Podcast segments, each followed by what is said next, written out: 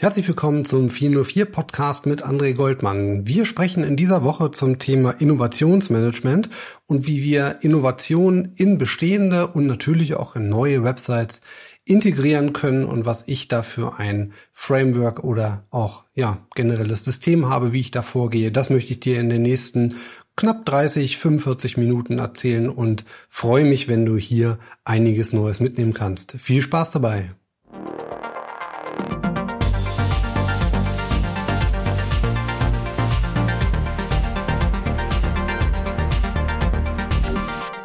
Ja, seit dieser Woche ist es ja endlich soweit. Ähm, ich bin Mitglied vom Termfrequenz Podcast Netzwerk und habe dadurch einen riesigen Schlag vieler neuer Hörer bekommen, was mich persönlich super freut, weil ich denke, dass man so auch noch viel mehr Menschen erreichen kann, die eben mit ihren Websites arbeiten, die eben ihre Websites besser machen wollen. Und dafür ist ja mein Podcast gedacht, nämlich ganz konkrete Ideen zu bringen, wie man Websites besser machen kann und wo die Probleme sind.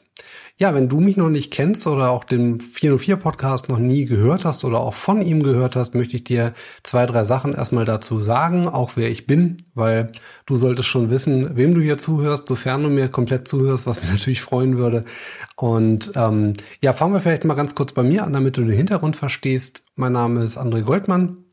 Ich entwickle jetzt seit 20 Jahren, genauer gesagt seit 96 äh, Websites, damals natürlich noch nicht auf dem Niveau, wo wir heute stehen. Ähm, allerdings hat sich das eben bei mir nie verändert. Im Gegenteil, ich habe dann ähm, ja im Jahr 2007 eben noch so einen zweiten Skill mir angeeignet und zwar habe ich mich 2007 eben mit dem Thema Suchmaschinenoptimierung auseinandergesetzt und bin da ja, kleben geblieben und habe natürlich das ganze Thema Webentwicklung nie aus den Augen gelassen, weil da komme ich einfach her. Ich bin Frontendler, ich code mein Leben gern und äh, die Kombination aus, ich baue Websites, vermarkte die und kriege über organische Treffer eben meine Besucher, meine Nutzer auf meiner Website. Das hat mich schon früh begeistert und so habe ich mich einfach, äh, wie gesagt, seit 2007 eben ganz stark auf diesen Bereich fokussiert und habe auch damals schon eben für Kunden Websites gebaut mit dem Hintergrund eben diese auch im Umsatz und in deren Reichweiten eben für Wachstum zu sorgen. Ja, und in diesem Zuge habe ich einige eigene Projekte gemacht, ähm, die hier auch in diesem Podcast das ein oder andere Mal vorkommen. Äh, dann auch namentlich in diesem Podcast, in dieser Folge jedenfalls keins. Da geht es um generelle Themen, Innovationsmanagement eben von Websites. Ähm, und ja, ich möchte dir einfach ein paar Dinge eben geben in meinem Podcast, die dir nicht immer hundertprozentig konkret weiterhelfen, zumindest nicht in dem Moment, wo du es hörst, weil es ist immer schwierig, das, was man gerade hört. Viele hören beim Autofahren Podcast, da kannst du eh nichts umsetzen. Was ich eigentlich schaffen möchte, ist dir Impulse zu geben. Ich möchte dir Ansätze geben, die du mal durchdenkst, die du auf dein Business, auf deine Art von Websites transferieren musst und wirklich überlegen solltest, wo du ansetzen kannst, um vielleicht was mit aus dem Gehörten rausziehen zu können, mit dem du arbeiten kannst. Das ist für mich eigentlich die, die Kernaufgabe, die ich mir gegeben habe, weil ich habe einfach die Schnauze voll von diesem schlechten Internet, was ich jeden Tag nutzen muss. Ich möchte einfach, dass wir bessere Websites haben. Und wenn es der Teil ist, den ich dazu beitragen kann, eben vielen Leuten die Möglichkeit zu geben, ihr Know-how zu verbessern, und mehr Wissen zu bekommen, wie man eben gute Websites baut. Ich damit jetzt nicht sagen möchte, dass du nicht selbst dazu in der Lage bist, aber ich denke, wenn wir uns mit anderen Menschen unterhalten oder auch wenn wir anderen Menschen zuhören, deswegen höre ich auch sehr gerne Podcast, da zieht man sich eben noch mal Dinge raus, die auf die man vielleicht gar nicht selber kommt. Und das ist eben auch so der, der Grund, warum ich eben dieses Format Podcast so spannend finde und warum ich mich jetzt vor knapp elf Wochen dazu entschieden habe, eben einen eigenen Podcast zu machen, der jede Woche rauskommt. Ja, ähm, das unterscheidet mich vielleicht von, von dem einen oder anderen Podcast, den du hörst. Jede Woche gibt's bei mir eine neue Folge. Genauer gesagt, jeden Donnerstag um circa 20 Uhr. Das liegt immer ganz danach, wie dein Podcast, ähm, die App, die du nutzt oder auch dein, ja, dein Feedcatcher oder eben auch iTunes, wie schnell das aktualisiert wird. Aber sofern du auf Soundcloud hörst, dort hoste ich meine Podcasts. Dort wird pünktlich um 20 Uhr jeden Donnerstag eine neue Folge veröffentlicht. Ja, und in dieser Folge, wie gesagt, geht es um das Thema Innovationsmanagement und wie wir es schaffen können, unsere Websites eben auch innovativ zu machen und ganz wichtig finde ich es auch zu halten, weil das ist das Problem, was ich meistens sehe, ist, dass Websites gebaut werden und danach war's das. Das klingt jetzt vielleicht ein bisschen komisch oder vielleicht nicht ganz greifbar, aber ich denke, das, das kennt man von vielen Websites, auch an denen ich schon gearbeitet habe, muss ich, kann ich mich jetzt nicht außen vor nehmen. Ich habe auch schon viele Seiten gebaut, die ja schnell mal eben gebaut wurden, vielleicht weil auch nicht die nötige Zeit da war oder auch nicht das nötige Budget um da wirklich mal in, im Detail drüber nachzudenken, wie es eigentlich sinnvoll wäre, eine Seite aufzubauen, und sobald es dann mal daran geht, dass man gewisse Innovationen machen soll, davon rede, da rede ich jetzt nicht davon, dass man einfach mal irgendwie einen, einen Slider einbaut oder solche Geschichten, ja. Äh, da reden wir noch lange nicht von der Innovation. Für mich ist Innovation etwas, was eine Website richtig gut macht. Und Innovationen sind in der Regel nichts, was man irgendwie zwingend gleich fertig irgendwo von der Stange kriegt, sondern da gehört eine Menge Eigeninitiative, eigenes Know-how, ähm, wissen, wie die Zielgruppe funktioniert, wie sie die Website bedienen soll. Das ist für mich Innovationsmanagement und nicht irgendwelche Plugins irgendwie zu aktivieren und dann zu sagen, yeah, wir sind jetzt mobilfähig oder jetzt haben wir auch AMP. Natürlich ist auch AMP eine Innovation ähm, und auch bestimmt für die eine oder andere Zielgruppe ganz nützlich, aber für mich ist Innovation im Kern eigentlich eine bessere oder besser gesagt eine höhere Zufriedenheit bei meiner Zielgruppe, bei der Bedienung und bei der Verwendung meiner Website. Und das ist für mich, steht ganz oben einfach, wenn ich Websites baue. Und in der Regel ist es aber so, dass wenn wir uns nicht im Vorfeld darüber Gedanken machen, wie wir die Website auch im ja, viele sprechen von Inhaltsarchitektur. Für mich gibt es die Inhaltsarchitektur aber nicht nur nach außen für den Nutzer, sondern eben auch nach innen. Das heißt, wenn ich mein Content-Management-System so schlecht aufsetze oder mir nicht im Vorfeld wirklich Gedanken mache, wie ich gewisse Parameter ansteuern kann, wie ich an Informationen in der Datenbank komme, dann wird im, im, im, später einfach in der Weiterentwicklung teilweise wirklich enorm schwer, an diese Informationen ranzukommen, weil man sich einfach nicht im Vorfeld Gedanken gemacht hat, welche Informationen man später mal an welcher Stelle benötigt. Stichwort äh, strukturierte Daten als JSON-LD da habe ich schon Websites gehabt oder auch ähm, übernehmen müssen oder eben besser gesagt von Kunden äh, bearbeiten müssen, wo es für mich eine, ein Graus war. Ich habe da mehrere Stunden dran gesessen, um eben aus der Datenbank die entsprechenden Informationen rauszubekommen an der Stelle, wo ich sie benötigt habe. Einfach weil der Entwickler, der da vorher dran gesessen hat, sich überhaupt keine Platte gemacht hat, ob vielleicht mal irgendwann jemand anders diese Seite übernehmen muss und dann zusieht, wie er an diese Daten rankommt. Und das ist für mich zum Beispiel auch so ein Stück, Stück weit ähm, äh, Codex, wenn ich eine Seite baue, auch für Kunden, dann arbeite ich grundsätzlich immer so genau, dass ich auch sicherstellen kann, dass wenn der Kunde irgendwann mal sich von mir trennt oder vielleicht auch das Budget nicht mehr reicht, um, um mit mir zusammenzuarbeiten äh, und er braucht jemanden, oder macht auch eine Inhouse-Lösung, ja, das gibt ja auch.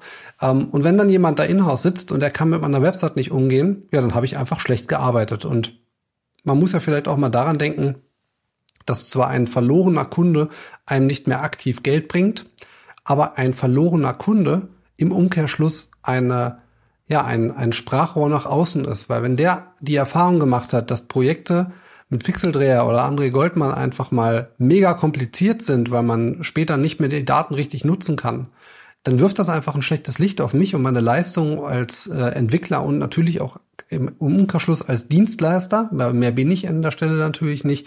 Ähm, und das muss ich natürlich verhindern. Ich möchte, dass in, auch nach einem Projekt immer das Gefühl da ist, der hat sauber entwickelt, und ich kann auch mit jedem anderen Entwickler damit umgehen äh, oder eben das Projekt weitergeben, wenn das eben so gewünscht ist oder eben wegen Inhouse-Lösungen einfach auch äh, ja der logische Schritt ist. Und ich möchte jetzt einfach mal ein bisschen darüber sprechen, was wie ich vorgehe, ähm, wie auch du vielleicht vorgehen solltest in Zukunft und was ich für Probleme sehe äh, wenn man eben nicht daran denkt und wohin man eventuell steuert mit seinem Website-Schiff, wenn man eben gewisse Insellösungen einfach nur produziert oder eben nach außen weitergibt. Und ähm, ich versuche jetzt erstmal so einen Klassiker von Websites äh, darzustellen, der äh, ja zu einem zu einer ziemlich hohen Anzahl im, im Internet da draußen irgendwo äh, hingerotzt wird.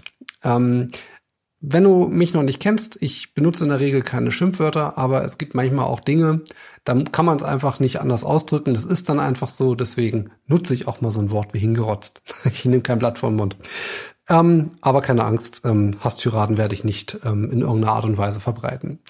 Wie bauen jetzt viele Websites? Wie gesagt, sprich dich jetzt, wenn du jetzt so baust, dann kannst du dich vielleicht angesprochen fühlen aber nicht verletzlich, sondern mach dir vielleicht mal Gedanken, dass du es vielleicht anders machen solltest. Wenn du das eh machst und du nur, in Anführungsstrichen nur, also wenn du einfach Kunde bist von jemandem, dann solltest du vielleicht mal überprüfen, ob das, was du bekommen hast, nicht eventuell auf dem gleichen Niveau gemacht wurde. Ich habe vor kurzem eine Website übernommen, die hat eine Agentur gebaut für, ja, es waren so an die 20.000 Euro. Ich nenne jetzt auch keine Kunden und auch keine Namen, deswegen darf ich auch so eine Sachen jetzt sagen. Diese Seite war gebaut, es war natürlich eine WordPress-Seite, sonst hätte ich das auch nicht übernommen, weil ich einfach ausschließlich seit äh, ja, vielen, vielen Jahren mit WordPress arbeite. Und ich habe dafür im ersten Moment keine Worte gefunden, weil diese Seite sowas von schlampig entwickelt wurde. Es wurde einfach mal überhaupt in keiner Art und Weise mal irgendwann an später gedacht. Wir sprechen jetzt nicht davon, dass es keine Versionierung bei GitHub oder im SVN gab, ja. Für die, die das nicht wissen, darin kann man seine Websites versionieren und kann zu jedem Zeitpunkt an einen Entwicklungsschritt äh, davor gehen. Also wenn man irgendwann sich mal verrannt hat in der Entwicklung, dann hat man einfach die Möglichkeit, wieder an den Ursprung zurückzukehren und dann eben eine andere ja, einen anderen Weg einzuschlagen. Das ist eigentlich eine gängige Methode, wie man professionell Websites baut und äh, ist für den Entwickler am Ende natürlich auch ein Fallback, wenn man tatsächlich mal ein Problem hat. Wird eine Website äh, gehackt oder oder oder ja, ähm, dann hat man einfach immer ein, ein Backup und zwar für jede einzelne Versionierung einer einzelnen Datei, sei es CSS, sei es SAS, sei es PHP, egal was für eine Datei. Man kann alles versionieren, größtenteils. So, also davon sprechen wir noch nicht. Wir sprechen jetzt einfach nur davon, dass da eine WordPress-Seite aufgebaut wurde, in die ein ähm, Forum, das zehn Jahre alt war, einfach mal dreckig in die SQL-Datenbank reingehackt wurde. Das heißt, da liegt jetzt ein riesiger Wust an, an vielen, vielen tausend URLs, ähm, die auch nicht über ein Management-System irgendwie äh, ja, bedienbar sind. Sie sind einfach da. Stellt euch das vor wie statische Inhalte und mit dem muss man jetzt umgehen. Das heißt, ich habe jetzt ein, eine WordPress-Installation, wo viele, viele schlechte Eigenentwicklungen drauf sind, ähm, wo auch der Code von der Sicherheit wirklich sehr, sehr fragwürdig ist. Und ich habe eben viele Inhalte in einer Datenbank, die weder performant ist, noch wirklich ja, zu pflegen ist. Also man steht jetzt einfach vor einem riesigen Trümmerhaufen, ähm, wo viel, viel Zeugs drin rumliegt, was da eigentlich nicht hingehört. Wir haben gefühlte 20 Custom Post Types für jeden Müll da irgendwie drin liegen. Ähm, das heißt, auch da mal später zu sagen, wir fassen das Ganze mal zusammen, wir sortieren mal die Custom Post Types, ist, wenn man es automatisiert macht, nur sehr, sehr schwer möglich. Das heißt, man muss sich erstmal etwas bauen, was eben aus den unterschiedlichen Custom Post Types vielleicht einbaut, ähm, etc. pp. Ja, das Problem an der Stelle ist aber, dem Kunden muss man jetzt erstmal klar machen, dass man jetzt viele, viele Stunden investieren muss in ein Produkt, was er schon für viel Geld bezahlt hat, um es überhaupt erstmal nutzen zu können als Entwickler. Also ich habe knapp sechs Stunden gebraucht, um diese Installation überhaupt ja für mich greifbar zu machen, dass ich in, in Zukunft damit arbeiten konnte. Um dann erstmal aufzuräumen. Also wir reden jetzt nur davon, eine Entwicklungsumgebung aufzubauen. Ja, wir haben jetzt auch, das muss man dazu wissen, wir reden über eine Installation von knapp anderthalb Gigabyte. Für eine WordPress-Installation reden wir davon echt einer Menge. Natürlich mit den ganzen äh, Bildern und, und PDFs und Filmen, die da hochgeladen worden sind. Warum auch immer Filme, keine Ahnung. Jedenfalls, die werden noch nicht genutzt. Das ist ganz davon ab. Ähm, wir reden auch über viele Dateien, die da hochgeladen worden sind, die Ewigkeiten nicht mehr genutzt werden, die auch nicht verknüpft sind mit irgendwelchen Artikeln. Wie gesagt, das muss man alles händisch raussuchen, weil wir haben ja eben ein, ein riesiges Forum damit drin, wo man eben nicht mal eben überprüfen kann, ob da irgendwie ein Zusammenhang mit einem Thread besteht. Ähm, ihr könnt euch sicher vorstellen, ich kürze das Ganze jetzt mal ab, dass diese Installation für beide Seiten wirklich eigentlich ein Totalschaden ist. Für den Kunden, der einmal dafür bezahlt hat, jetzt zu einem neuen Dienstleister geht, der neue Dienstleister sagt zu ihm, ich kann mich jetzt hier mehrere Stunden oder manchmal sogar gar Tage dran setzen, um überhaupt erstmal damit arbeiten zu können. Und dann gucken wir mal, äh, was am Ende das Ergebnis ist, was durchaus eben auch so sein kann, dass wir alles wegschmeißen und neu machen. Aber ich habe erstmal ein paar Tage quasi verarbeiten müssen. Wir reden jetzt auch gar nicht davon, dass das nicht, dass das jetzt übertrieben viel ist. Natürlich, große Websites, da muss man sich eben auch mit auseinandersetzen. Es geht mir aber um diese Tatsache, dass man quasi als Dienstleister dem Kunden etwas verkauft hat. Der Kunde geht mit keinem schlechten Gewissen an einen neuen Dienstleister ran und der muss im Grunde erstmal ihm klar machen, du pass mal auf, du hast jetzt zwar schon viel, viel Geld bezahlt, aber damit ich überhaupt damit arbeiten kann, musst du jetzt einfach nochmal zusätzlich zu dem Budget, was wir dann einfach vereinbaren, nochmal etwas oben drauflegen, damit ich überhaupt in der Lage dazu bin, mit diesem Dilemma umgehen zu können. Und deswegen ist es mir einfach so wichtig, dass wenn ihr mit Dienstleistern arbeitet oder auch wenn ihr Dienstleister seid, denkt bitte immer daran, was mal passiert, wenn ihr irgendwann nicht mehr da seid. Und wenn es auch vielleicht ärgerlich ist, wenn ihr einen Kunden verliert, aber den Ruf muss man deswegen nicht gleich auch noch verlieren. Und das kann schnell passieren, je nachdem, wie viele Projekte ihr einfach stemmt. Ich habe viele Kollegen, gerade in der Entwicklung, die wirklich saubere Arbeit abliefern, wo ich mich wirklich drüber freue, wenn ich sowas mal sehe und, und äh, entsprechend damit arbeiten kann, weil ich einfach weiß, da hat man sich auch über die Inhaltsarchitektur Gedanken gemacht auf Datenbankebene und eben generell das WordPress ich, wie gesagt, ich arbeite größtenteils mit, ja, eigentlich fast nur mit WordPress, wirklich sauber aufgestellt. Es wurde alles geupdatet. Ich habe nicht irgendwie 10.000 alte Codes. Das ist ja auch noch so ein Beispiel. Ja, ich übernehme diese Website. 20 Updates sind fällig. Ich weiß weder, ob irgendwie in diesen Plugins mal irgendwann Code verändert wurde, weil wenn ich mir ansehe, wie dreckig der Rest gemacht ist, kann ich mir sehr gut vorstellen, dass auch in diesen Codes einfach mal was verändert wurde. Das heißt, mache ich jetzt ein Update, fliegt mir die Seite auseinander. Natürlich kann ich das Ganze debuggen und erstmal überprüfen, aber das ist einfach ein Aufwand, den ich machen muss, der irgendwo auch abgerechnet werden muss. Und mir geht es eigentlich im Grunde darum, dass, dass, dass ich nicht möchte, dass ich mit einem Kunden ähm, ja gleich so einen negativen Start habe, weil ich ihm jedes Mal sagen muss, du pass mal auf, ich habe jetzt wieder anderthalb Tage verbaselt, äh, weil ich erstmal gewisse Codes mir anschauen musste. Es geht jetzt auch, wie gesagt, nicht um diese eine, eine Position auf der Rechnung. Es geht mir mehr um diese Tatsache, dass ich mit einem, auch als, ja, als Dienstleister danach einfach schon mit einem negativen ähm, Punkt in meiner Abrechnung beginnen muss, bevor ich überhaupt was Gutes produziere, eben eine Innovation. Und Kürzen wir das Ganze jetzt mal ab. Ihr wisst jetzt, was ich meine. Wenn ihr Dienstleister seid, kümmert euch bitte darum, dass ihr wirklich saubere Codebasis abliefert. Ähm, egal, ob ihr das Projekt nur einmal erledigt und danach seid ihr raus oder auch wenn ihr das Projekt weiterhin übernehmen möchtet. Das Problem bei, bei solchen Insellösungen ist nämlich am Ende, dass, dass man einfach 10.000 Baustellen hat und keiner weiß so richtig, was hat jetzt hier eigentlich mal an welcher Stelle funktioniert, welches ähm, entschuldigt, wenn ich jetzt von, von WordPress immer spreche, also auch wenn ihr Drupal nutzt oder auch äh, Typo 3. Bei dem einen heißt es jetzt Add-on, das, da ist es eine Extension. Ähm, bei uns sind es eben Plugins, von daher transferiert das bitte auf eure eigenen äh, Content-Management-Systeme. Ähm, wenn ich jetzt eine, eine Website habe und ich habe eben für einen Slider, für Tabs, ein Akkordeon und ähm, was haben wir noch für, für schicke Döns? Eine, eine Navigation, äh, Suckerfish oder auch eine, eine, eine Off-Canvas, eben die ganzen JavaScript-Geschichten, die man eben so hat, um, um eine Website bedienbar zu machen. Und ich habe für alles irgendwie einzelne Plugins. Ich habe neulich einen Slider gefunden, ungelogen, von 35 MB da dachte ich, ich, ich gucke nicht richtig. Also ein Slider, ja, also ich meine, selbst ein aufgeblähtes JavaScript hat vielleicht 150, 200 Kilobyte. Da muss ich nicht 35 MB. Wozu? Also das muss man sich halt auch mal, wenn ich ein Studio machen muss, um diesen Slider zu verstehen, dann läuft doch irgendwas verkehrt.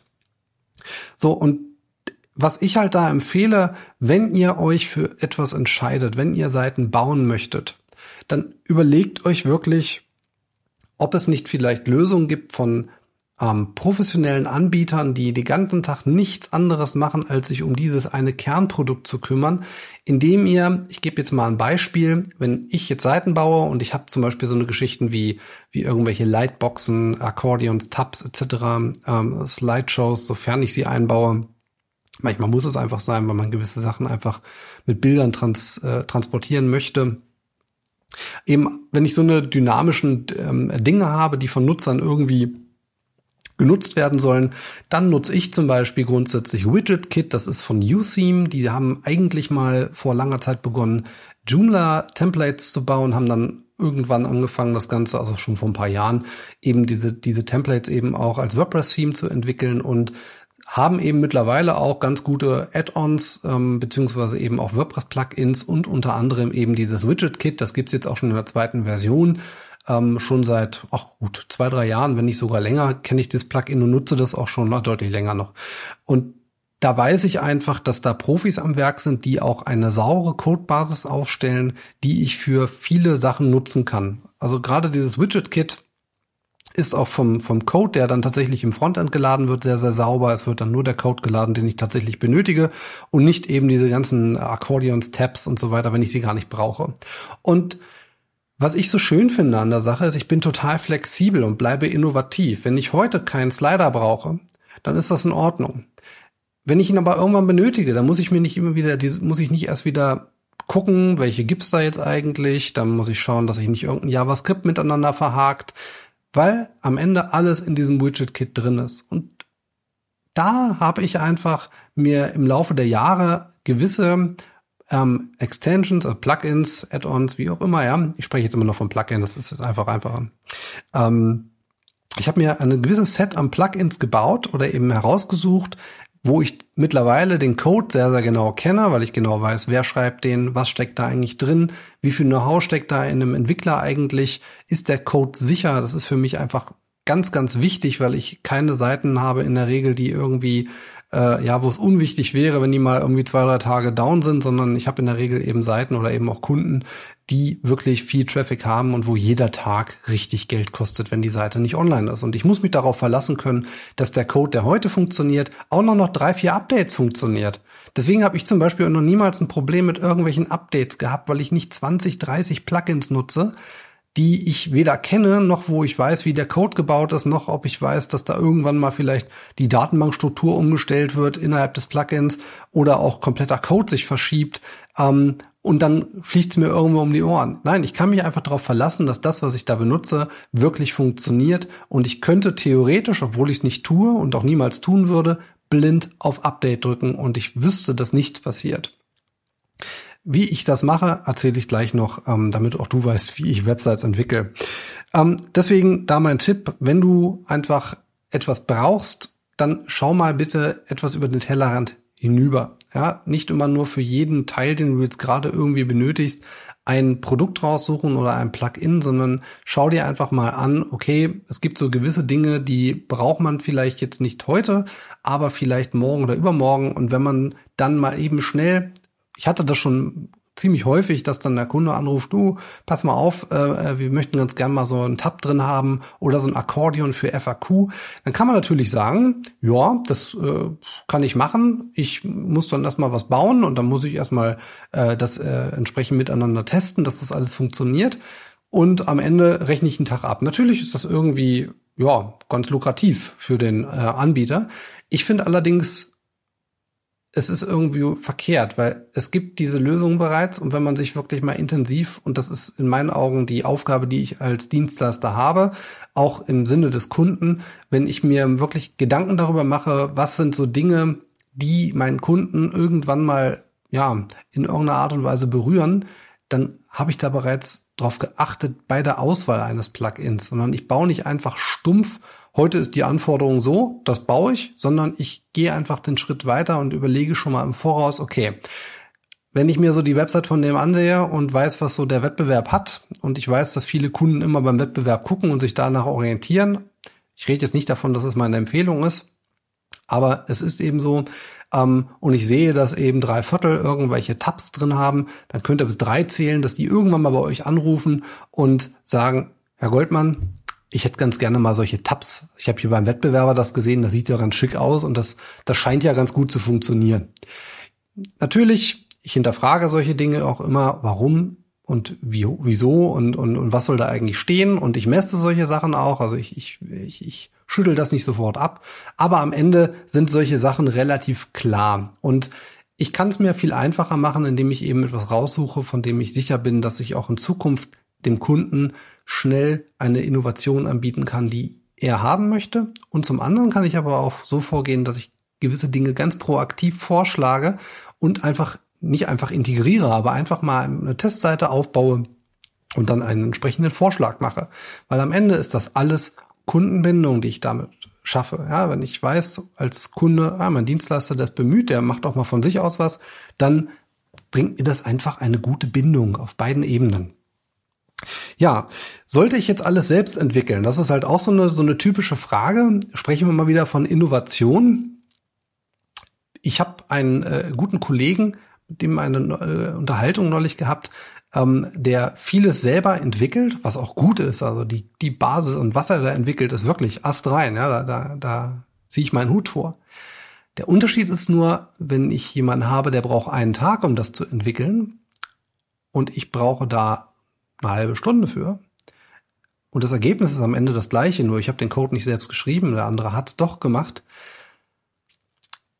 Es ist ein bisschen schwierig, jetzt sage ich mal, das wegzuargumentieren. Natürlich, eigener Code ist immer gut. Ähm, ich glaube aber, wenn man Code benutzt, den man sehr genau kennt und weiß, wie er funktioniert und weiß, wo gewisse Dinge in die Datenbanken geschrieben werden, um auch später an anderen Stellen da ranzukommen, dann kann man sich auch Dinge nehmen, die es bereits gibt und die bereits getestet wurden und vor allem, wo ein Entwickler hintersteckt, der das Ganze ähm, ja nicht kostenfrei macht. Auch das vielleicht mal so ein kleiner Hinweis ich benutze ausschließlich kostenpflichtige Plugins oder äh, Lösungen, einfach aus dem Hintergrund, ich brauche jemanden, der mir im Fall der Fälle hilft. Bei allen Dingen, die kostenfrei sind, ziemlich sicher könnt ihr davon ausgehen, ihr kriegt nur Hilfe, wenn das Sergei Müller heißt. Aber der entwickelt leider nicht mehr, für WordPress zumindest. Ähm, da konnte man einfach sicher sein, früher der Sergei hat einem geholfen. Und natürlich gibt's auch viele andere ähm, WordPress-Entwickler, die wirklich bemüht sind, einem zu helfen, aber glaubt mir, das ist eher eine Rarität im Schrank der WordPress-Entwickler. Ähm, deswegen versuche ich immer, wenn es geht, auf kostenpflichtige Plugins zu setzen, weil ich einfach weiß, dass da zum einen eben auch einen Support hinterhängt und zum anderen aber auch eine hohe Kundenbasis, mit der man sich einfach nicht verscherzen möchte, wo man auch von sich aus auch gewillt ist, Probleme, Sicherheitslücken oder auch Fehler schnell zu fixen, damit eben es da auch keine ja, schlechten Stimmung irgendwie produziert oder ein Shitstorm im schlimmsten Fall sogar. Deswegen setze ich immer auf kostenpflichtige Geschichten. Ich entwickle natürlich auch selbst, also ich wäre ein schlechter Entwickler, wenn ich immer nur alles Kosten äh, mir irgendwie einkaufen würde. Aber auf der anderen Seite, wie gesagt, schaue ich auch immer, dass das Ganze irgendwie in einem wirtschaftlichen Rahmen bleibt, der vertretbar ist für beide Seiten. Ähm, und äh, dann lege ich los. Weil am Ende Innovation auch natürlich ein Stück weit was von ja Geschwindigkeit hat. Ich kann nicht innovativ sein, wenn ich ein halbes Jahr brauche, um eine neue Funktion zu bauen. Wenn es die vielleicht schon gibt und ich sie lediglich für mich adaptieren muss oder eben leicht anpassen kann, um eben genau das zu erreichen, was ich eben haben möchte. Und ich finde halt gerade ähm, die man sieht ja auch, wie, wie Star viele Startups gebaut sind. Dort kann man auch gar nicht so viel auf, auf, ähm, ja, auf, auf Zeit setzen, wo man einfach, man hat einfach die Zeit nicht, weil das Geld nicht da ist. Und die meisten Innovationen sind eben eher von Unternehmen, die eben aus Geschwindigkeitsgründen Dinge machen müssen, weil sie jetzt einfach Geld verdienen müssen mit dem, was sie da produziert haben. Und viele sind dann einfach so, dass sie einfach auf bestehende Sachen aufsetzen. Ich verteufel auch keine, keine fertigen Themes, ja. Also wer, wer gerade startet und, und jetzt auch noch nicht das Budget hat, jetzt einen Entwickler zu bezahlen, der eben wirklich was Uniques baut, keine Frage, dann fangt mit was Fertigem an. Also ich nutze auch sehr, sehr gerne für, für Seiten, die ich mal ähm, testweise aufbaue, um Produkt zu testen, ob das äh, ja Sinn macht, das ähm, weiter zu ähm, zu, ja, zu beackern und erstmal es zu entwickeln, mache ich sehr, sehr gerne äh, Websites, um erstmal Adressen zu sammeln mit dem äh, Divi-Theme. Das ist von Elegant Themes ein super mächtiges Framework, mit dem man eigentlich jede Form von Website sehr, sehr unique zusammenbauen kann. Man benötigt, um zumindest mal so die, den größten Teil aller normalen Websites abzubilden, keinerlei Entwicklungs-Know-how. Ähm, was einem am Ende leider eben immer fehlt, ist ein gewisser Blick für Ästhetik und für Nutzerführung, wie man gewisse Sachen baut, aber das kann man sich halt auch einkaufen und wenn ihr da Hilfe braucht, ich biete sowas an. Na, aber es ist einfach so, äh, schaut da, schaut euch Divi einfach mal an, wer jetzt mal schnell so eine so eine äh, Website bauen muss, äh, um Produkte zu testen oder eben erstmal um eine um eine äh, ja so eine so eine Presale-Page zu bauen äh, oder eben generell erstmal so ein Dummy. Dafür nutze ich es auch sehr gerne, um zum Beispiel mal erstmal so, ein, so einen gewissen äh, Website ähm, Aufbau zu, zu kreieren. Ja, mit Mockups hat man das früher gemacht, so mit dieser klassischen Software, dass man so eine Dummy-Grafiken irgendwo hinzieht. Das mache ich mittlerweile mit Divi, weil da habe ich eben den riesigen Vorteil, dass ich eben auch Seiten bedienbar bauen kann. Und ähm, das ist halt schon eine schöne Lösung. Der Nachteil bei Divi ist natürlich, wenn ihr dann irgendwann mal sagt, ja, okay, jetzt möchte ich gerne eine richtige Website haben, dann empfehle ich euch nicht einfach zu sagen, ihr aktiviert äh, ein neues Theme und lasst dann Divi da so liegen. Divi arbeitet mit massiv viel Shortcode-Zeugs, was am Ende, sobald ihr Divi deaktiviert, nicht mehr funktioniert. Das heißt, ihr solltet dann wirklich sagen, okay, die Divi-Website, die bleibt so lange bestehen, bis die neue Website wirklich fertig ist und das macht ihr dann nach Möglichkeit mit der neuen Installation um's, um hier einfach keine Probleme zu kriegen. Aber Divi hilft euch auf jeden Fall, um schnell Seiten aufzubauen, die ihr einfach mal braucht, um Dinge zu testen ähm, oder auch eben, um erstmal Adressen zu sammeln. Also dafür super geeignet. Ähm, das wäre auch tatsächlich so die einzige Insel, die ich so nutzen würde, um ähm, ein Produkt innovativ erstmal zu testen. Also ob es überhaupt innovativ ist und ob es angenommen wird von meiner Zielgruppe, da eignet sich Divi auf jeden Fall. Ja, das wie mache ich das jetzt? Also ich habe jetzt eben eher so diese Probleme äh, skizziert und, und auch so schon mal die ein oder andere Lösung, wie ich eben vorgehe, äh, Beispiel Widget Kit. Aber was ich euch empfehlen kann, um innovativ zu bleiben, um überhaupt erstmal Dinge aufzubauen, ist ein kontinuierlicher Relaunch.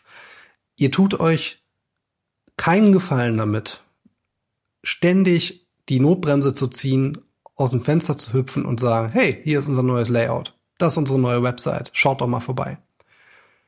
Ihr helft weder euren Nutzern damit, noch euch, noch Google oder sonst wem, dem ihr irgendwie gefallen müsst. Der Nachteil ist relativ klar bei so einem komplett neuen Relaunch. Ihr habt einfach ein komplett neues Layout, ihr habt eine neue Codestruktur. Beim Layout muss sich der Nutzer damit auseinandersetzen, was problematisch ist, wenn ihr eben auch viel Traffic habt. Ähm, oder zum Beispiel auch eine Community, einen Online-Shop, der zum Beispiel häufig genutzt wird. Und ihr habt ein neues Layout, da muss sich der Kunde erstmal damit auseinandersetzen. Er muss erstmal verstehen, wo waren jetzt eigentlich die Dinge oder wo sind jetzt eigentlich die Dinge, die ich aus der Vergangenheit schon gut kannte. Und die meisten Relaunches sind oft eben auch koppelt an einen Agenturwechsel, ähm, also oft, nicht immer, aber oft. Und äh, meistens lebt man sich dann mal so richtig aus und dann machen wir alles neu, weil das, was die vorherige Agentur gemacht hat, ist natürlich alles ähm, für die Katz äh, und taugt ja alles nicht. Deswegen machen wir jetzt mal alles neu. Das Problem ist einfach mal, ihr schmeißt alles hin. Eure ganzen Analysen, die ihr gemacht habt. Schön, dass ihr das habt, aber ihr könnt es wegschmeißen, weil es ist nicht mehr vergleichbar. Ihr könnt natürlich sehen, oh, es ist besser geworden, oh, es ist schlechter geworden, aber ihr könnt keine einzelnen Fragmente eurer Seite mehr in irgendeiner Art und Weise miteinander vergleichen, weil halt alles anders ist. Im Idealfall habt ihr ja noch einen URL-Wechsel gemacht. Das war jetzt Ironie, ja. Dann könnt ihr sowieso gar nichts mehr miteinander vergleichen, weil ihr das nicht mal miteinander mappen könnt. Und deswegen kann ich wirklich nur empfehlen, also vom URL-Wechsel sowieso würde ich weitaus Abstand nehmen, weil so wichtig ist das Ganze auch nicht sofern ihr nicht wirklich Mist gebaut habt in der Vergangenheit. Aber wenn ihr eine Website habt, dann tut euch wirklich den Gefallen und verändert eure Seite auf Modulebene. Modularer Aufbau oder eben generell modularer Relaunch ist einfach das, was am besten für euch funktioniert und für eure Nutzer. Ich würde das eigentlich umdrehen, für eure Nutzer und natürlich auch für euch. Weil modularer Aufbau gibt euch die Möglichkeit, Innovation zu integrieren in bestehende Website-Typen oder eben auch in bestehende Systeme, weil ihr eben nicht mehr alles wegschmeißen müsst und neu, sondern ihr könnt einen Teil neu machen, an den kann sich ein Nutzer gewöhnen, währenddessen noch ein Großteil der Seite so ist, wie er das gewohnt ist. Das heißt, er hat nur einen kleinen Teil, an den er sich neu gewöhnen muss und nicht mehr alles neu. Und auf der anderen Seite natürlich auch Google, weil Google eben nicht einen kompletten neuen Code vorgeworfen kriegt, sondern eben nur einen Teil davon, der jetzt anders ist. Und kleine Happen sind meistens etwas leichter zu verdauen als große Happen. Das ist wie mit dem Essen und so geht das Google genauso. Und ähm, deswegen kann ich euch das wirklich nur empfehlen, wenn ihr eure Website verändert, dann macht das bitte immer nur in einzelnen Etappen und für einzelne Bereiche. Wenn natürlich alles so wie in dem ganz zu Beginn genannten Beispiel auf gut Deutsch für ein Arsch ist, dann hilft euch auch kein modularer Relaunch mehr. Da muss man dann einfach mal die Brechstange rausholen und muss einfach mal wirklich alles auf den Müll werfen. Das ist auch tatsächlich eine Geschichte, die ich ähm, sehr, sehr ungerne oder selten mache. Aber in dem Fall muss ich es tatsächlich so machen. Wie gehe ich jetzt vor und äh, was gibt es eigentlich für Voraussetzungen? Als Voraussetzung natürlich ist erstmal, dass das, was ihr habt, wirklich gut ist. Ja, also eine bestehende Seite, von dem ihr im Idealfall mit dem Code auch wirklich zufrieden seid, die ist natürlich um, um Längen leichter modular zu verändern als eben eine Seite, die ihr übernommen habt. Ja, das sind so Klassiker wie jetzt zum Beispiel, wenn ihr jetzt mit SAS arbeitet, die Leute, die ähm, ähm, ja, mit CSS in der Vergangenheit gearbeitet haben und sich vielleicht da auch in Richtung SAS orientiert haben, die werden wissen, dass es problematisch ist, wenn die Seite, die ihr quasi jetzt übernehmt oder die, an der ihr jetzt arbeitet, es gibt dort keine SAS-Files, dann müsst ihr jetzt erstmal zusehen, dass ihr das bestehende Layout äh, beziehungsweise die, die Layout-Datei des CSS in eine SAS umbaut. Und das ist, wer das mal gemacht hat, der weiß, was das für ein Aufwand ist. Das ist nicht lustig, aber am Ende ist das auch eine, eine, ähm, ein modularer, äh, eine modulare Innovation, weil nämlich alle weiteren Schritte, die ihr machen müsst, um eurer Website besser zu sein oder eben mit eurer Website, davon profitiert das ungemein, weil ihr viel schneller seid eben in Anpassungen, in Veränderungen, wenn ihr mit SAS arbeitet. Mache ich ausschließlich. Bei allen Dingen, die ich mache mittlerweile. Auch wenn es Plugins sind, nicht nur Themes, sondern auch Plugins, alles mit SAS ähm, ist wirklich super. Ja, aber das, wer das mal gemacht hat, der wird sehen, das ist ein Problem. Deswegen ist eine Voraussetzung schon mal im Idealfall habt ihr SAS zur Verfügung. Äh, wenn nicht, dann fangt damit bitte gleich zu Beginn an. Wer aufschiebt, verschiebt nur das, was, was definitiv zu tun ist. Es ist wirklich so, ähm, die Innovation gerade bei, bei Website-Layouts ist einfach mal an der Stelle schon mal SAS äh, statt CSS und ähm, das ist eine Voraussetzung, die ich habe. Ich muss SAS nutzen können. Ein weiterer Punkt ist der, dass ich mich mittlerweile davon verabschiedet habe, dass ich alles selbst baue.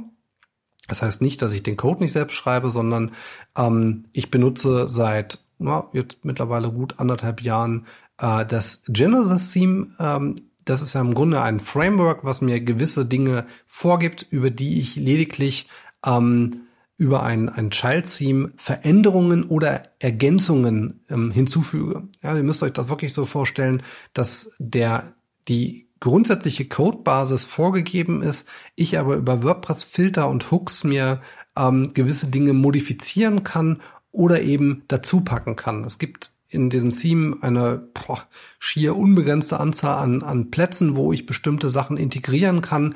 Ist jetzt schwierig, wer damit noch nicht gearbeitet hat, das jetzt irgendwie zu, zu visualisieren in einem Podcast, aber es ist wirklich enorm. Und der Vorteil ist einfach, dass das Genesis ähm, im Grunde das HTML5 Gerüst ist, was ich eigentlich habe. Und ich ergänze dieses Gerüst um Informationen, die ich für das jeweilige Projekt benötige und muss mich lediglich um das Layout kümmern, weil der, die Code-Struktur, der, die macht Genesis. Und diese Codestruktur ist bei Genesis in meinen Augen wirklich sagenhaft gut.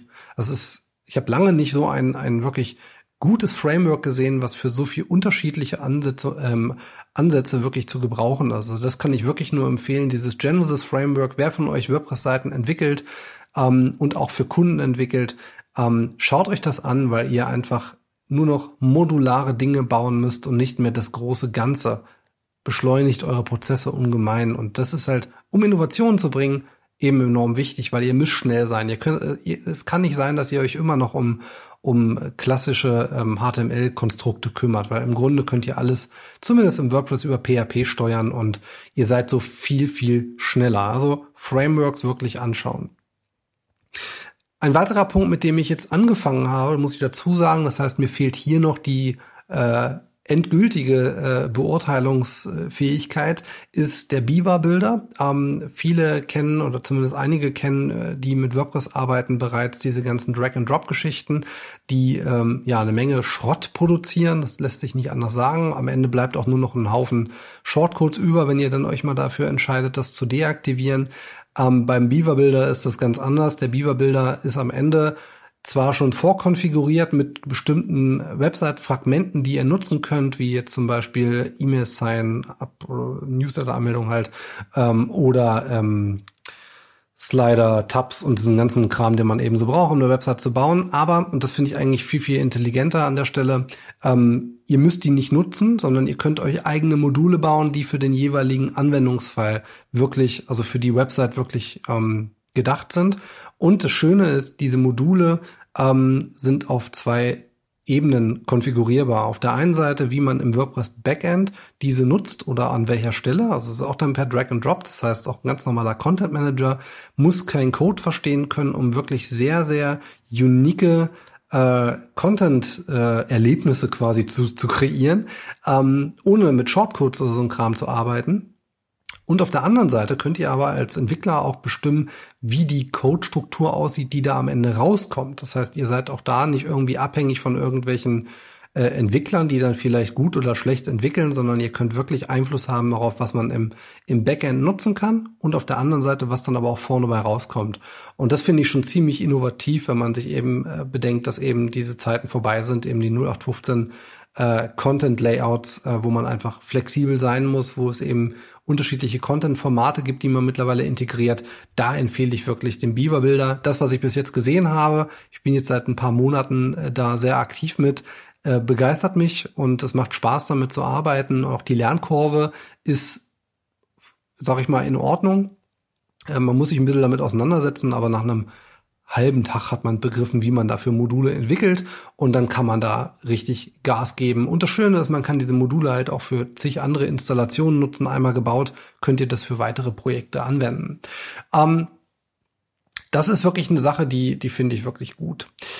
Ich habe jetzt gerade mal kurz den Faden verloren, weil zu diesem Beaver-Bilder wollte ich noch eine Kleinigkeit nämlich ergänzen. Vielleicht fällt sie mir später nochmal ein.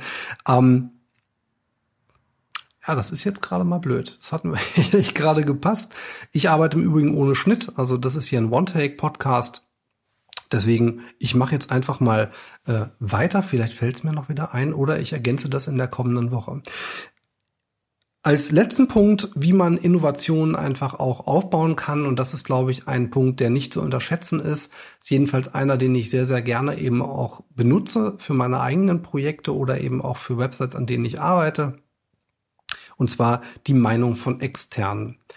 Damit meine ich jetzt nicht zwingend die externen äh, äh, Klassiker, äh, Eltern, Geschwister und Verwandte und Bekannte, sondern damit meine ich tatsächlich auch externe Menschen, deren Kompetenz ihr als wertvoll erachtet, die auch ein Stück weit losgelöst von ähm, ähm, ja, dieser Privatästhetik sind. Ja, es geht mir bei Websites in der Regel nicht drum, ob sie jemandem gefallen, der natürlich am Ende derjenige, der sie bezahlt, dem, dem muss es auch gefallen.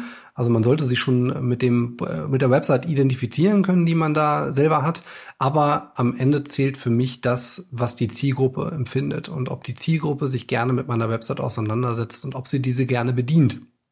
Und da arbeite ich sehr gerne äh, Daten unterstützt. Ich mag den Ausdruck Daten unterstützt lieber als Daten getrieben, weil Datengetrieben in der Regel eben auch äh, nichts weiter können oft.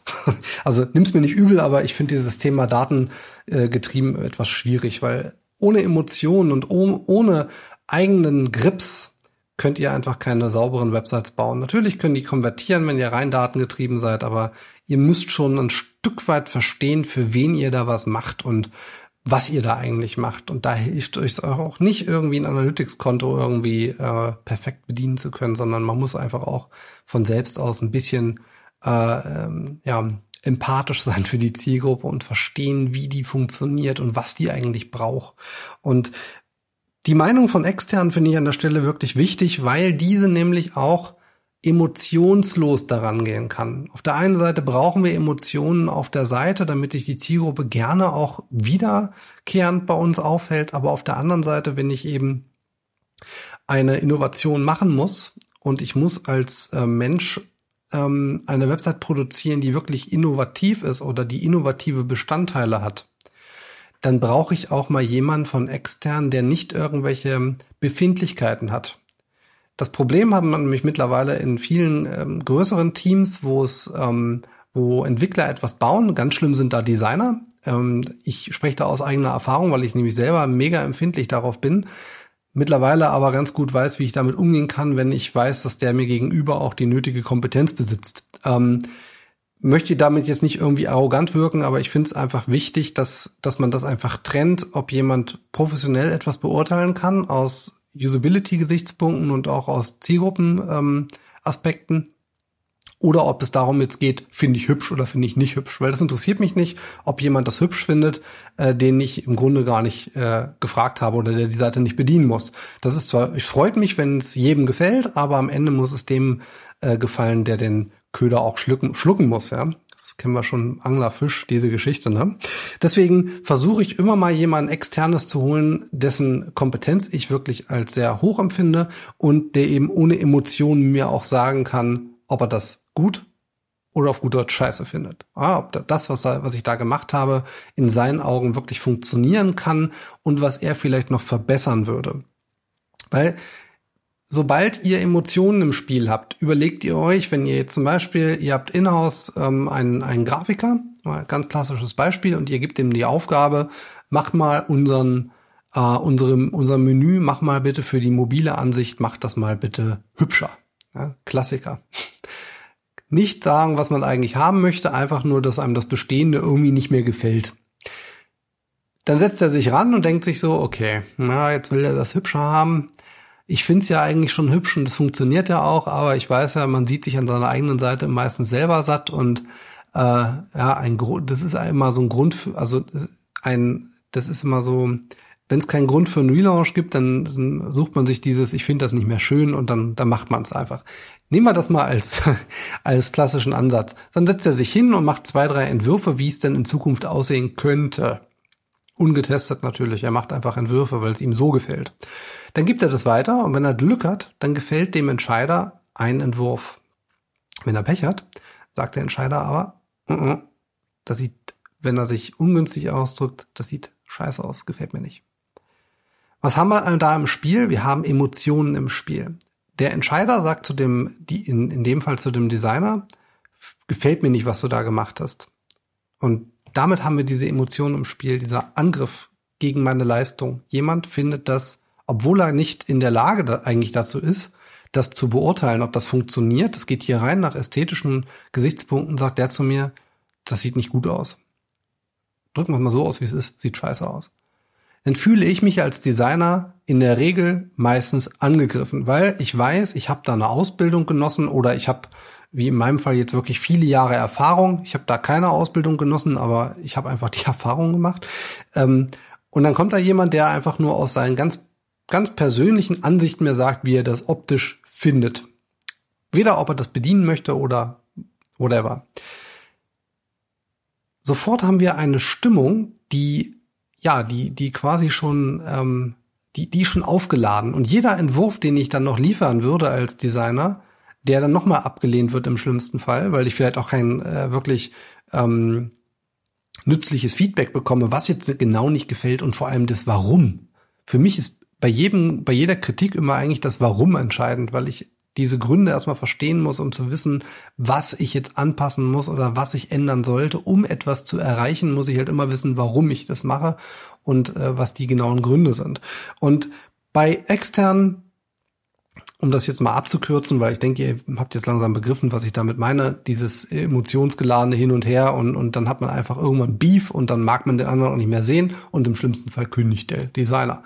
Ähm, das wollen wir natürlich alle nicht, deswegen versucht auch, vielleicht wenn ihr auf C-Ebene arbeitet oder ihr habt eine leitende Position und ihr habt Designer, holt euch auch mal jemand von außen, der solche Sachen mit euch gemeinsam moderierend gestaltet, um einfach auch ein gemeinsames Ziel zu erreichen, ohne dass Beef herrscht. Weil ich habe das schon ein paar Mal gemacht, ähm, dass ich für von einem Kunden gebucht wurde, der mich eigentlich nur als Art äh, Moderator mit fachlichem Hintergrund eingesetzt hat, um ja, um, um eine professionelle Stimme von außen zu bekommen, die dann aber auch geht. Wenn ich dem Designer sage, pass mal auf, das hast du nicht gut gemacht, ähm, probier's doch mal mit der und der Methode oder äh, versuch's doch mal so und so, dann fühlt er sich vielleicht ein bisschen weniger angegriffen, weil er ja erstmal weiß, mit welcher, auf welchem, dass wir uns einfach auf Augenhöhe begegnet sind, weil ich eben auch weiß, wovon ich spreche.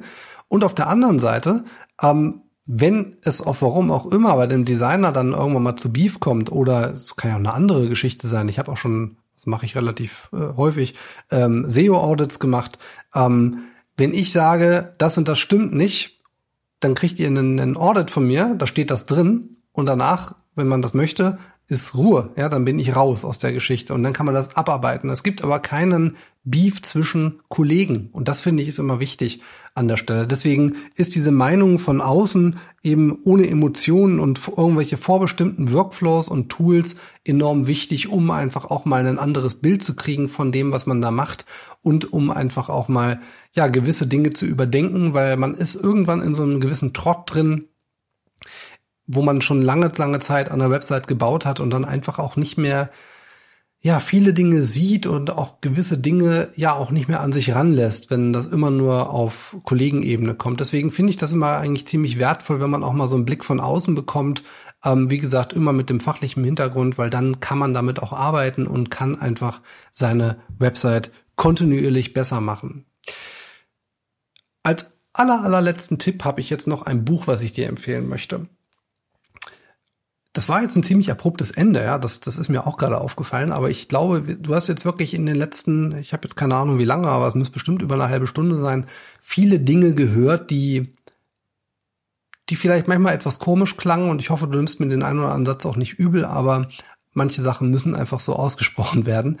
Ähm, ich denke, du hast einige Dinge jetzt gehört, die du vielleicht auch äh, mit Sicherheit auch schon kanntest, aber vielleicht auch das ein oder andere hast du mitgenommen, wo du ja, dir einfach mal Gedanken zu machst jetzt in den nächsten Minuten und vielleicht sogar auch in den nächsten Tagen und wo du einfach dir überlegst, wie du daran gehen solltest und was du vielleicht besser machen kannst, wie du vielleicht deine Workflows veränderst oder auch äh, gerade wenn du jetzt eben auch eigene Websites baust, dass du vielleicht auch mal gewisse Dinge eher versuchst zu standardisieren, um einfach dann, wenn es sein muss, schneller sein zu können indem du eben eigene Sachen machst oder eben auch auf bestehende Technologien aufsetzt und diese eben verwendest. Ich glaube, da konnte jeder einiges mitnehmen jetzt gerade. Und wenn ich dir dabei behilflich sein kann, dann kannst du dich gerne bei mir melden. Ähm, dann können wir darüber reden und ich kann schauen, wie ich dir helfen kann. Ähm, wie gesagt, mein Buchtipp an der Stelle noch ist das Innovators Dilemma von Clayton Christensen ein wirklich grandioses Buch, ähm, um mal so, ja, also ich habe das Buch gelesen und dachte mir so, verdammt, ich stehe mir bei vielen Sachen selbst im Weg. Es gibt so viele Dinge, die man einfach sehr kompliziert löst und vor allem, das fand ich in dem Buch wirklich sehr, sehr äh, klasse, hatte ich das Gefühl, dass, dass dass wir viele Dinge einfach zu kompliziert sehen oder dass uns bestimmte Sachen, die wir uns irgendwann mal gebaut haben in unseren Websites, ja einfach massiv an unserer eigenen Innovation behindern, weil wir einfach keine Möglichkeit haben, an, an Dinge ranzukommen oder wir irgendwann nur noch eben Lösungen bauen, um gewisse Dinge zu umgehen oder irgendwie zu, zu verschlimmbessern. Ähm, deswegen finde ich es einfach wichtig, dass man sich da Gedanken zu macht, wie man so eine Website technisch aufbaut, wie man da eben rankommt und wie man die eben auch so aufbaut, um nicht irgendwann der eigenen Arbeit noch hinterherzulaufen und niemals mehr in den Genuss von Innovationen kommen kann, weil man eigentlich so viel mit seiner eigenen Website zu tun hat, dass man gar nicht mehr Zeit investieren kann, die eigenen Dinge besser zu machen und mehr an den Nutzer auch äh, zu koppeln, um wirklich zu überlegen, was hilft hier eigentlich mehr ähm, oder was macht die Bedienung meiner Website besser. Ich glaube, die Zeiten waren nie besser als heute, wo man die Möglichkeiten hat, wo auch soziale Netzwerke, ich sage jetzt nicht immer mehr äh, abflachen, aber äh, ich glaube, die im Moment ist so eine Zeit, wo ich das Gefühl habe, habe, dass da draußen so ein gewisser Umbruch stattfindet. Und ich will jetzt nicht sagen, die Foren haben irgendwann wieder eine Chance, aber ein Stück weit glaube ich das. Nicht heute und nicht morgen, aber warten wir mal ein, zwei Jahre ab. Deswegen haltet die Augen offen, macht eure Seiten besser und wir hören uns nächste Woche Donnerstag wieder um 20 Uhr zum 404 Podcast mit André Goldmann. Ich wünsche eine schöne Zeit und wenn dir der Podcast gefallen hat, dann äh, abonniere ihn doch, wenn du es noch nicht getan hast. Ähm, gib mir dann Feedback, ähm, gerne auch auf Facebook, Sing, können uns auch gerne da vernetzen miteinander und ähm, ja, wenn ich dir irgendwie helfen kann, melde dich einfach bei mir. Bis nächsten Donnerstag, 20 Uhr. Mach's gut. Ciao. you